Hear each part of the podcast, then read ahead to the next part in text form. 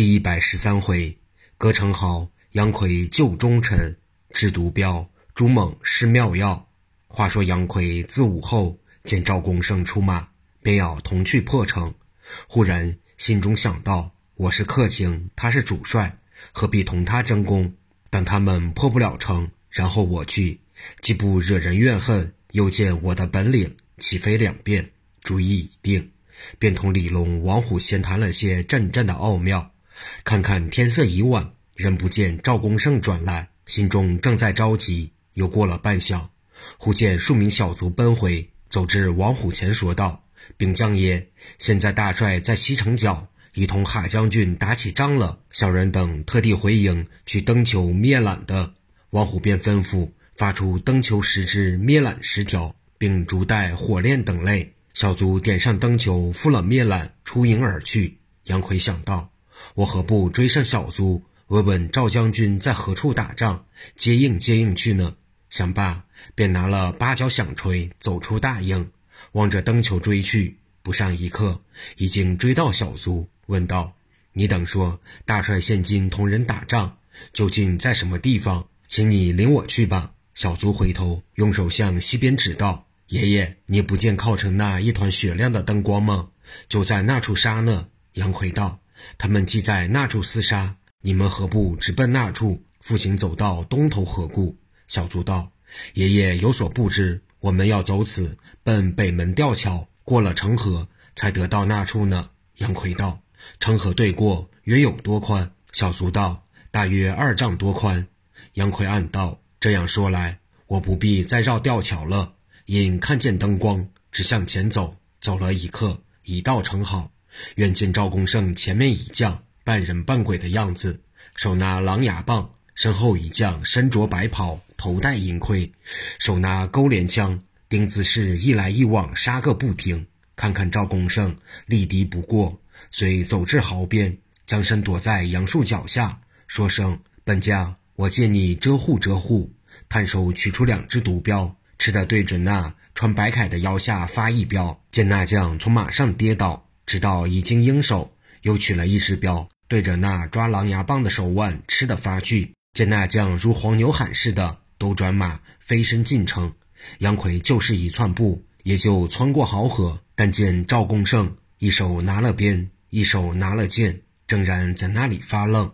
杨奎轻轻走至马前，叫道：“赵将军，胜败如何了？”赵公胜一看，见是杨奎，大笑道：“我道这两厮因何忽然一个坠马，一个逃走？大约皆是壮士的暗器所伤。”杨奎道：“诚如君言，但那半人半鬼的放他逃走，便宜了他了。”又问道：“落马的那将现在何处呢？”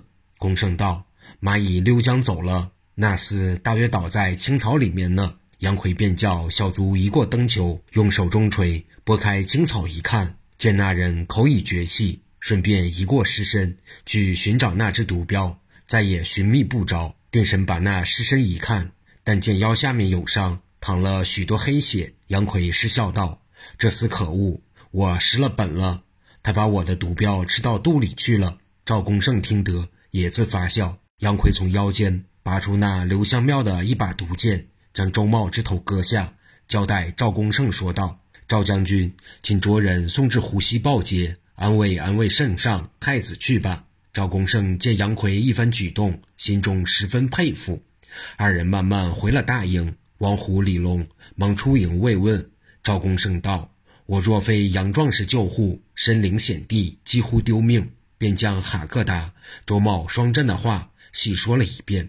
军中忙摆上夜饭，一面便着人带了周茂首级到虎溪报捷。一面大众入座饱餐夜饭，但听赵公胜说道：“今日席间无酒，不免减慢壮士。一者因此地孤营，诚恐敌人劫寨，为酒所误；二者还要早些安息，明晨又欲攻城。未知杨壮士以为然否？”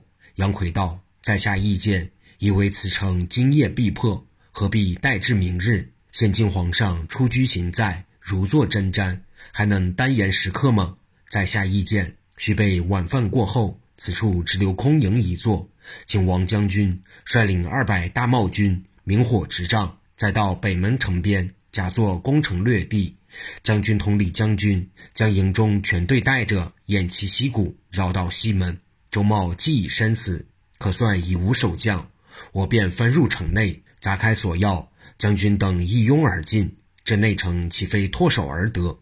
赵公胜道：“此计大妙。”因喊道：“来人，向后营取过一坛酒来，我陪杨壮士、二位将军痛饮一醉，以壮声势，如何？”杨奎道：“将军盛情，在下敬领便了。”当下四人吃了一个半醉，个人用饭已毕，赵公胜便传令拔队不提。却说徐延随着太后回了慈宁宫，将各事料理清楚，一约午牌向后。忽听徐天化还要吃茶，武贤王到底年轻些。及至徐延同工人送茶添话时，武贤王已从床上一撅坐起。工人也便送上茶来，徐天化喝了一口茶，觉得神志已清，又问徐延道：“此时陛下圣体如何了？”武贤王便应道：“徐贤卿自己保重，朕此时已觉精神照旧。”因说道：“时也奇异，坐上这位金甲身，像徐卿也看见的。”天化道：“陈元氏也被他以下，登时不知人事，这就不知是何道理。”判官。你道这位金甲神竟是何人？原来济公自从午门外将徐天化、徐延戏弄了一会儿，也便借隐身法到了慈宁宫。杨奎救驾等情，他皆一一看见。道德义道武贤王坐朝，太后垂帘，他暗道这事万万不能让他弄稳了的。因此四更向后，在七仪殿前献了相，晃了两晃。所以太后在帘内。面朝外望得真切，就问太监：“祭奠僧是否还在录衣亭？”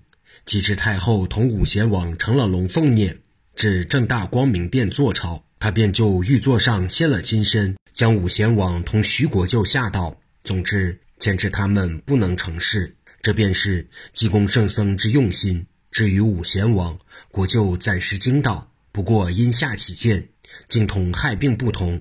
所以一觉睡醒，到得午后，神志已能复原。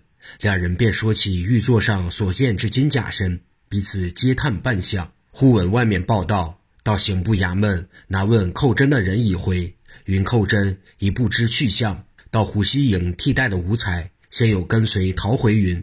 赵公胜不奉新君圣旨，已将五彩压下，目下已带领部下攻打北门。徐天化听说，只气得暴跳如雷，骂声：“赵公胜这个狗才！当日是我硬将他提拔起来，岂料他恩将仇报，我徐天化不拿他碎尸万段，誓不为人。”说着，又同武贤王商议，卓徐延草了一道旨意到守城武将，如有将赵公胜诛获者，李封一等王爵。所以先前赵公胜挑战，朱猛只管死守，后来。哈克达忽然开城迎战，周茂出西门，由后面追击，皆是贪得这点功劳。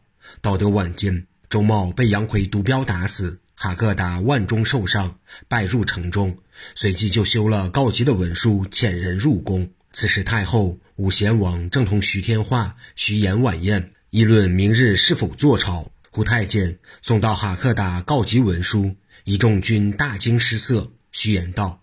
西门不可无将把守，再调外兵，使远水不救近火。如今只有赶紧降旨，着哈克达监管西门。当下徐言仍然写了草诏，着人送到内城。是时，哈克达正是毒镖的药性发作，腕下怪痛，接到谕旨，十分着急，大发急召太监去后，暗想到：我只得如此如此，可保无事。随即跑到帐后议论半晌。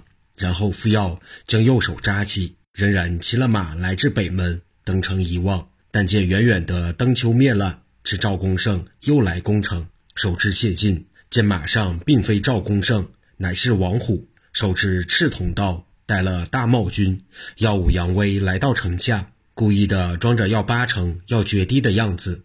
哈克达向朱猛说道：“今夜必不能出城迎战。”但必须多备滚木炮师，谨守为是。朱猛道：“王虎这无能之辈，料想不难擒获。但末将出城，把他拿来便了。”哈克答道：“王虎既是无能之辈，所谓有他不多，无他不少，就把他杀死捉住也无大要紧。若是因出城捉他，被赵公胜抢了城，不是反转的因小失大吗？况且赵公胜既着王虎明火执仗前来攻打北门，而赵公胜不曾见面，难免不用声东击西之计。朱猛道：“将军之言实属有理，但末将见西城上灯火全无，难免敌人不从此乘虚而入。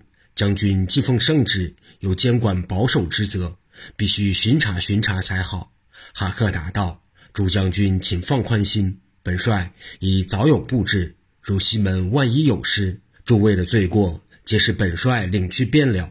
但本帅腕上不过中了一镖，未知因何这样怪痛，虽敷了刀伤药，毫无效验，不知是何缘故。”朱猛道：“莫非中的毒镖？且请把末将看看。”哈克达便将腕上裹着的布解开，但见窗口四周如紫茄一般。肉皆腐烂，朱猛大惊道：“果系毒镖，若再过半日，则右手废矣。”忙从腰间取出一小瓶，用指甲挑了些药，待他上好，仍然用布扎起。可也奇怪，此药才经敷上，觉得手部麻木，疼也止了许多。但见臭水已将所裹之布湿透。哈克达好生感激，正欲查问此药从何而来，忽见西门守兵如飞而至，说道：“禀大帅。”大事不好！哈克达这一下非同小可，忙问道：“还是城破了怎样？”那兵道：“不是城破。”哈克达道：“既不破城，因何这样的大惊小怪？”那兵忙开口正要禀说，忽然又来了一个西门守城的兵，说声：“禀大帅，不好了！